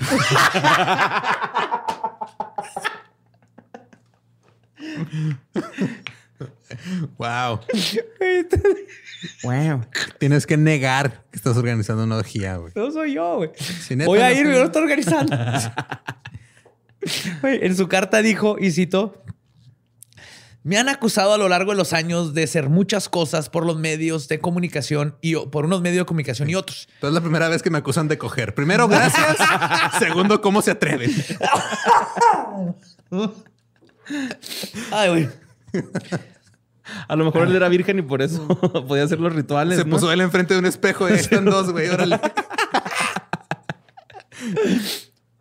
Se me han, este, me han acusado muchas cosas, incluido ser un satanista, un brujo negro, una bruja loca sexual ad infinitum. Solo me gustaría señalar que no soy ninguna de esas cosas. Y además aclaro que los rumores de orgías es- son porque una vez hicimos un ritual de Wicca en donde hice el amor abajo de unas sábanas de seda mientras otras personas veían. Eso no es una orgía. No, eso y no es una estoy de orgía. acuerdo con Ferret. Eso no es una Sí, orgía, ¿no? nada más es este. Es Pues, sexo, ¿sexo público. público? Ajá. Ajá. Y era un ritual pagano. Y hasta se taparon porque son británicos. Claro, sí, se taparon. Esto no es parte del ritual. La sábana no es parte del ritual. Entonces, se taparon y hay pudor. Hay que, tiene que haber pudor. Sí, mo. Este era un buen amigo de David Chapman Ok. de Monty Python. Eran súper compas, güey. Este, este, compartían whisky regularmente, güey. Órale. Sí. Pues yo creo que David Chapman vio en él así. Esto, Sí. es, esto es un sketch de. Mon- Tu vida es un sketch de Monty Python. Sí, Farrell, lo es lo que le decía. Sí. Tú eres Monty Python. Sean Manchester aún está vivo. En su libro The Highgate Vampire revela que mató a otro vampiro después de su de lo que vio, después de que lo vio convertirse en una araña gigante güey. y lo persiguió adentro de una casa y lo mató. Ah, ya está mamando, güey. O sea, primero Sí, Bram nah. Stoker, luego It. Oh shit, ¿sí es cierto? Sí. Estaba persiguiendo unos niños, un vampiro. Este. Uno Dios traía un Estaba pálido, amarillo. pero traía globos. Ay, güey. Pinche Manchester. O sea, él, no la ciudad. Sí. Ah, contra la ciudad. No, la ciudad. glory, glory, man united. Ah, también que chinga su madre el Manchester. Glory, Pero- glory, man united. Saludos al Rodallegas. Que también chinga. No es cierto. Ah, También dice que, este, que es descendiente del poeta Lord Byron. Ay, sí. No lo ha comprobado, pero obviamente dice que es No, descendiente. no tienes que comprobar nada en toda su chingada vida, güey. O sea, No, es sí. obispo, güey. Es un Carlos Trejo católico. Ajá, exactamente. Ajá. Es Carlos Trejo es católico. católico, Sí, ¿no? es cierto. Pero más, más, bien, católico. es Carlos Trejo, británico. No, no, no le quiero dar a Carlos Trejo la parte. Pero es Carlos Trejo. Estas Es un charlatán con- este, que está con mucha confianza en y sí mismo. obsesionado con los demás, porque ahorita vas a ver. Su pelea con Farrant continuó y Manchester sigue hablando mal de él, güey. Incluso o sea, después de ¿Ya su que, muerte. ¿Ya que murió? Sí, pero y antes de que muriera, Te lo merecías, bastardo. así, ¿no? publicaba, ajá, publicaba imágenes photoshopeadas de Farrant como un demonio, güey. Con colmillos. Y tú sabes que para él era así como, es un demonio, véanlo, aquí está en esta imagen, güey. Sí, con colmillitos y sus cuernos.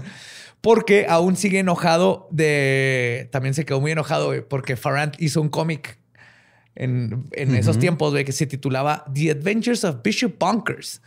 el, el obispo El- loco. El obispo No, loco man. de cague porque este güey no El lo dejaba de chingar, güey. Y de hecho, no solo está peleado con el ya difunto Farrant, también tiene una docena de enemigos que considera han sido poseídos o influenciados por el demonio o Farrant. O sea, a alguien le cae mal y dice, es que él es- Está poseído por Todavía no lo supera, güey. ¿Y cuáles son sus enemigos? Uno de estos enemigos, qué bueno que preguntas eso, es, este, es un blogger del nombre Alexander Lucard. Uh, ¿Ok? A Lucard es Drácula al revés. Ah, ok, ok. Si se han jugado Castlevania o Ajá, o- Drácula al revés es Alucard. o Él es visto Alexander Lucard. Pero este, ¿cómo se llama? El anime donde sale Alucard. Castlevania. Castlevania. Ah, Ah, ok, ya. Ah, no, también Hel- Helsing. Hel- Helsing, Helsing, ajá. Pero Alexander Lucard es un güey Es un blogger, güey güey. random, ajá. Pero él dice que lo está hostigando bien culero Manchester porque está seguro que Lucard es Drácula, güey. No te neta, Sí, güey. O sea, yo sé que eres un vampiro, cabrón. Yo sé que Sí. estás ahí chupando la sangre de vírgenes. No, güey. Te estoy viendo, ya me Y es que entre cuenta, más culero. viejito, más necio, ¿no, Exacto. güey? Eh, Malditos punks. Pero aparte se ha de haber sentido, o sea, Manchester se ha, se ha de haber sentido bien listo. Dijo, no mames, esa- su nombre es A. Lucard, es Drácula al revés, güey. Lo deduje yo solito, güey. Me la pelan todos. Yo tengo la razón. Así, güey. A huevo que eso Así hizo, fue, güey. Y cuando no está hostigando a otros investigadores, escribe libros que tienen muy buenas reseñas en Amazon. Ok. Mm. Estas buenas reseñas, curiosamente, vienen de una sola persona de nombre Veritas, que en latín es verdad. Verdad. Quien coincidentalmente también le pone malas reseñas a otros libros sobre vampiros o que hablan bien de Farrant. No mames, pues es él, güey. Pues sí, claro, que sí. ajá. Claro. Es Lo- como los güeyes que estaban peleando por las pinches bolas de camioneta, güey, pero en vampirismo, güey. Sí. Güey. Lo último que se supo de Manchester en los medios fue que en el 2012 Kevin Chesham publicó fotos de un cuarto dentro de la casa de Manchester que contenían, y cito, una cantidad masiva de parafernalia nazi. No mames. Manchester respondió a estas acusaciones diciendo en su blog, aclarando Nine. que este, que este cuarto es donde expone su, y cito, hobby de coleccionar artículos militares históricos, Ah, ok. que incluye No, pues puras suásticas, una foto de Hitler enorme con un marco bien bonito. No. Sí, y puras cosas de nazis. Pinche Al Ramones, ¿por qué no nos invitó, güey? Otro rollo, güey. Que será un turense ahí, va. Y esa es la historia de Sean Manchester, Dave Farrant, este, Farrant. Farrant y El el vam- vampiro de Highgate. No mames, güey. Y esto pasó en los 60 70 todavía hasta, güey, no, no, no mames. O sea, neta, sí. Es, es épico, güey. Es épico. Sí, güey. que este güey siga sí. de. Estamos bien de- mecos, neta, como sociedad, güey. Sí. Sí, por eso. pero no podemos estar pasando bien padre. Podemos estar. Estos podrían ser nuestros problemas. güey. Sí, Dos pero idiotas entonces, o sea- peleándose por quién tiene razón sobre un vampiro y los dejas que traten de cazar al vampiro. Claro, pero también hay gente que está, o sea, digo, si tú los quieres ver así pelear y decir, ah, sí, están bien mecos y todo, pero estamos de acuerdo que la gran mayoría de la gente que estaba ahí viendo el pedo era gente que sí creía que era real, güey. Simón. Totalmente, pero se iban a pelear con magia. Como Ajá. Harry Potter. Ah, claro. Borre es la única persona en el mundo que no iría a ver un duelo de magos. Pero yo, yo lo iría a ver por las razones completamente equivocadas. O sea, Ah, yo- no, claro, esto es, Sí. esto es diversión. O sea, pero yo prefiero estarme preocupando porque hay dos idiotas cazando vampiros en un cementerio Ujú. Creo O sea, que, que las cosas que, con las que tenemos que lidiar ahorita. güey. Eso es lo que, lo que veo esto y me, me hace así. Me salen lágrimas de. De la emoción. De la emoción de saber esto. Este era el problema de los 60 en Inglaterra. Yo eso sí iría, güey. Ese era uno de los problemas en los sí. 60 en Inglaterra. no mames. Pero el cementerio se hubiera ido, Perdón, güey. A-. A cazar vampiros. Sí, a la casa, pero no a cazar, güey, acá al cotorreo, ¿no? Así Simón, pues Claro, vamos, Hace, hace- hace Simón. poco... este, una- Organizar grupos, güey. Llevar las tortas, güey. Bueno, no hace poco. gato. Alguien va a necesitar tortas, güey. Vendes Casi, tortas casi y al churros. principio de la Fish pandemia, este, nos invitaron a un tour virtual por así por lugares de Londres. O sea, pues era, Está bien, perras. era por Zoom. Pero te- tenemos un cupón, güey. Tenemos que, antes de que se expire, Sí, tenemos cierto. que ir a Londres. Nos dieron un cupón para que cuando fuéramos a- allá presencial, este, nos iban a invitar. Ajá, o sea, si viajamos a Londres, tenemos como 20% de descuento en un tour ya real. Ajá. Entonces nomás tenemos que juntar dinero para ir a Londres Simón, para ahorrarnos 50 libras de un boleto de 100 o algo así. Simón. ¿En Pero barco? Podemos, podemos irnos al, al cementerio Highgate. A ver. Ah, güey, pues está. Lo fue el Manchester, sí es un imbécil. Farrant era el- el- yo Era soy- el incomprendido, pero también estaba Team medio. No, claro, los dos son una bola de idiotas. Pero Farrant, ¿sabes? Era más. No era mal vibroso, güey. No era mal Ajá, vibroso. El otro güey acá, ajá. "Ey, chinga tu madre. que El no otro qué". era el que tú no vales madre, yo soy el que sabe y soy sacerdote. Sí, el otro güey para enfrente sin ver a los lados y este güey acá bien Y culo. El güey ¿no? se llevó a su novia y- para coger en un mausoleo y al mismo tiempo deshacerse de un espíritu maligno, güey. Si funciona o no, es win-win. Simón. Él y su novia es. se la pasaron bien. Si no funcionó, luego investiga qué Es pasó. como Cobra Kai, güey. ese- Esa rivalidad, güey. Bien cabrón. sí.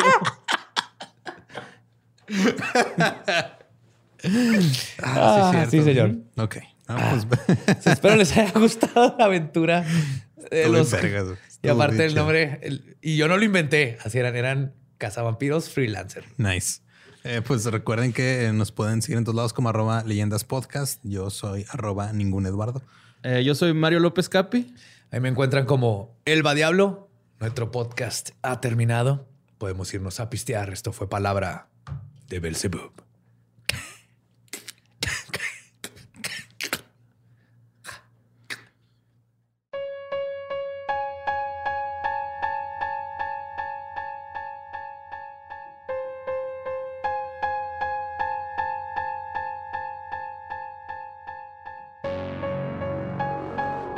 Y eso fue Sean Manchester. Pero no puedo decir su nombre sin. y Pharrell con el vampiro de Highgate. Por eso espero les haya gustado tanto como a mí investigarlo. Fue un, un buen este, nuevo respiro después del, del tema. Pero ese maldito tema no nos deja, güey. Neta, o sea, no, aquí sigue. Nos han llegado, siguen mandando cosas. Ahora se abrió todo el desmadre y ahora resulta que. Ahora resulta que este, hay gente que apenas nos estamos dando cuenta que estuvo involucrado. Es un, es un cagadero. Pero mira, todo bien. Eh, cuando el dirigente del partido político con, Ups, con más seguidores actualmente también resultó que cayó ahí, aparentemente de buena fe. Estamos bien. Lo engañaron. Con engaños cayó. Cayó con engaños. Qué raro, ¿no? Que un engañador se ha engañado, güey, así tan fácil. Es que se, se cancela, güey. Es como lo que decía Sherlock Holmes, ¿no? De que lo más obvio nunca nadie se da cuenta, así de Ajá. No se lo esperaba, güey. Simón. No, está, está pendejo. A ver, espérame. Eh, ibas a hablar, iba a hablar de eso, pero antes de pasar a eso de engañadores y estafadores, Ajá. nada más quiero mencionar algo que eh, ha estado con nosotros desde tiempo, que nunca nos ha fallado, que es, por supuesto, el tinte vegano de Arctic Fox. Ese tinte jamás te va a engañar, jamás te va a manipular emocionalmente, porque o sea, ni siquiera manipulan ni, ni usan animalitos para probar cosas. Entonces, así sabes De que, buen corazón. que es de buen corazón en realidad. Ese sí es un Es tinte de buena fe. Arctic Fox, el verdadero tinte chingón. Y aparte Sí, tampoco te va a dañar internamente ni a tu cabello. No, no te va a asumir la mollera. después de como- un año de estármelo pintando y todo, está Ajá. Es, que- chingado. es que está libre de PPDS, güey. Es lo que hace. Ajá. No sé qué es eso, pero qué bueno que no tiene. Es lo que te causa alergia en el, en el cuero cabelludo. Y te pones como alien, güey. Así como el que manejaba un viejito en Hombres de Negro. Ándale, sí, justo así. Sí. Cuenta Así que se o te sea, pone en la cabeza, güey. el cuero cabelludo se abre Y luego como que empiezan a entrar ahí otras cosas, como ideas de comprar mascadas y así. Y, y- y, pues gracias a Arctic Fox, no. Ah, no, y- Eso no No, pasa. pasaría eso. Entonces, gracias Arctic Fox por ser honestos con nosotros, como siempre. Eh, pero ahora sí, este, digo, ya la semana pasada fue cuando se habló de Nexium. Parece que nos está siguiendo a todos lados, pero dio la casualidad de que sale el episodio y luego sale que Mario Delgado, el líder de Morena, casualidad. participó. Mira, Gracias, gracias al fan de leyendas que aparte trabaja en periódicos. Se dice, aquí hay una historia, aquí hay una historia y se puso a ¿Qué investigar. digo? Ok, está bien. Lo que dice de existe una enorme diferencia entre haber sido engañado para tomar un curso de haber participado en una red criminal. ¿Está bien? Ajá. Sí, o sea, entiendo que a lo mejor él no estaba enterado que, que este Keith hizo algo un así. desmadre y todo eso. O sea, que él, él en el momento no hubiera estado enterado, pero ya cuando empezó el proceso judicial, creo que lo mejor, o sea, yo pienso en, en términos de relaciones públicas de ese güey, lo mejor hubiera dicho desde un principio, saben que yo caí en ese pedo, perdón, Ajá. pero el tratar de ocultarlo, güey, por tanto tiempo, es lo que nos lleva a pensar, ¿qué pedo? Es lo que sí, sí, sí, te hace dudar un poquito. Ajá. Pero su justificación fue, en ese contexto asistía a programa de gestión de liderazgo y éxito corporativo de una institución a la que asistían miles de personas de todo el mundo. En México, antes de mi participación, ya habían asistido y recomendaban dicho programa políticos, famosos periodistas y líderes de opinión. ¿Qué es lo que decíamos en el episodio, güey? Si de repente ves ahí a Emiliano Salinas o ves a alguien más, dices, ah, este pedo es legítimo. A Tom Cruise. dentro. En la cienciología, Sí, ¿no? Dices, ay, güey, sí, es. Tom Cruise, güey. Pero luego llegas y te dicen, sí, una mamá africana. Dice, the bike. No, nope. Hasta ahí. Ajá. Y luego también salió, bueno, eso ya había salido antes, pero también resulta que eh, la candidata a gober- la gobernatura de Nueva León, Clara Luz Flores, también fue integrante de ese Y pedo. ella era este, bufandita amarilla. Sí. Ella A lo mejor y tiene la coach. KR, ¿no? En, el- en la... Acá en, en donde se los ponía. Tenía la KR en el acá. es que no sé, es la cadera, ¿no? La cadera. Pues es la cadera. ingle, ¿no? Cadera Es- ingle. cadera. El Nies. Ay, imagínate que se pusieran el Nies. Ay, güey, qué asco, güey. No. No. Y pues este, de- digo, de ella ya se había hablado, pero pues también este fue. Eh, fue Eh, Para ella está más difícil negarlo Sí, porque, porque- para llegar a coach tienes que pasar y pagar tiempo, un chingo sí. de lana y luego ya eres tú la que está a cargo de coachear.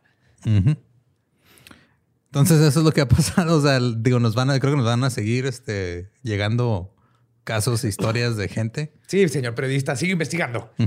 A mí me siguen dando un chorro de casos de gente que el- me cuenta historias de que estuvo en un culto o que ahorita dice, oh, fuck, creo que estuve en un culto, ¿no? Qué miedo.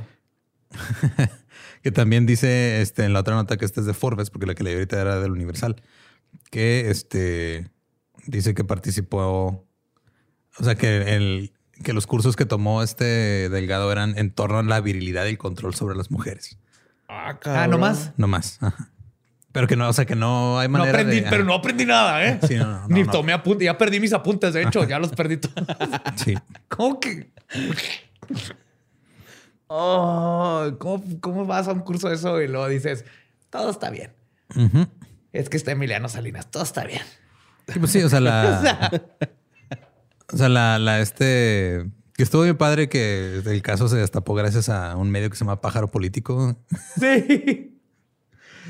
Eh, o sea, pero este güey publicó su carta en la que decían la búsqueda de mi desarrollo personal profesional, he asistido a diversos seminarios, bla, bla, bla, bla. A los largos de años me he formado en el ITAM, la UNAM, la Universidad de Essex, Yale y Harvard. O sea, primero está diciendo, he entrado a cursos de universidades bien chingonas donde nada más va la gente más inteligente, Ajá. pero luego me hicieron pendejo. Ajá. Un curso de cómo tratar a las mujeres.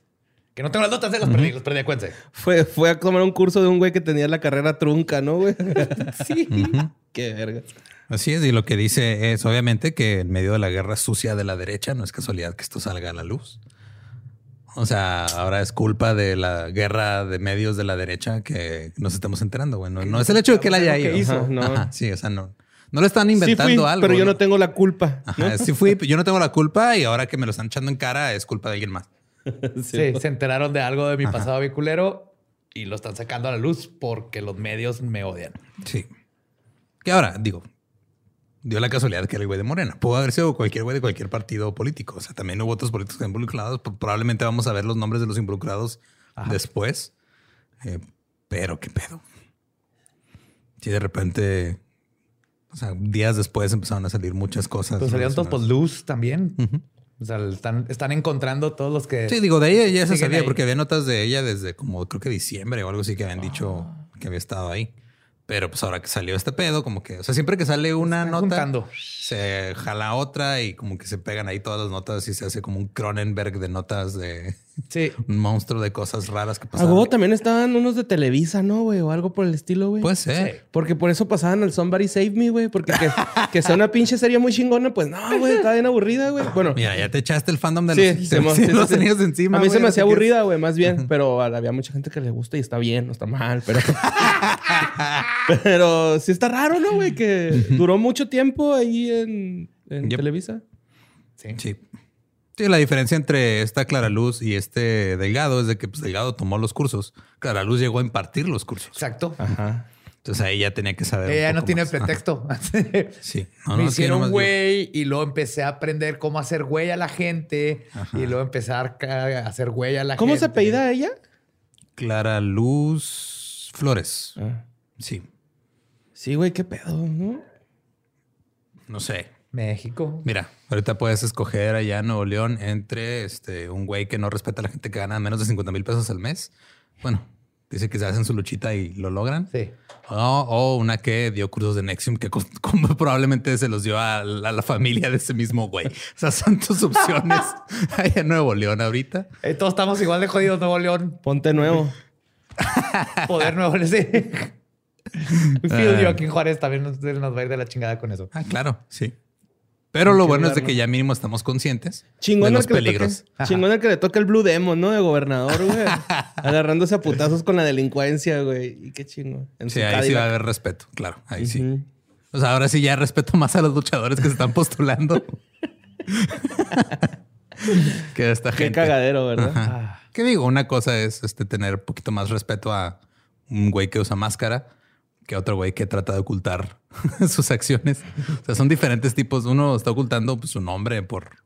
pues, pues, porque así funciona la lucha libre. Por tradición. Ajá, por tradición. Mi misticismo. Sí, no porque... Aparte es, es Demon, güey. Sí. O sea, que si se quita esa madre va a ser un demonio lo que vamos a ver atrás de esa máscara, güey. Y luego es Junior. Uy. Entonces, Entonces, es, es grosero. Ujú. Ujú. Malcriadillo. Él no batalló, güey. Pues sí. Y si quieren escuchar un poquito más, ah, es algo relacionado al tema, pero no necesariamente hablando de la parte política.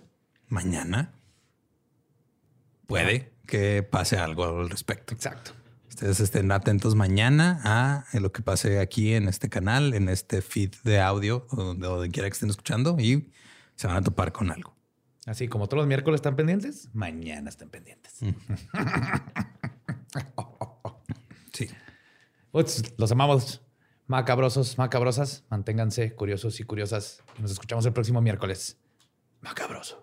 Dije macabroso como siempre. O mañana también. O mañana. ¿Pero qué pasa mañana? Existen historias tan oscuras, tan extrañas, tan al día, que no pueden ser contadas en leyendas legendarias. Para eso inventamos una nueva dimensión. Historias del más. En Historias del Más Acá encontrarás reseñas, noticias y tendencias al estilo de Badía, Lolo y Borre. Ahora en un episodio adicional cada jueves. Busca Historias del Más Acá en Spotify.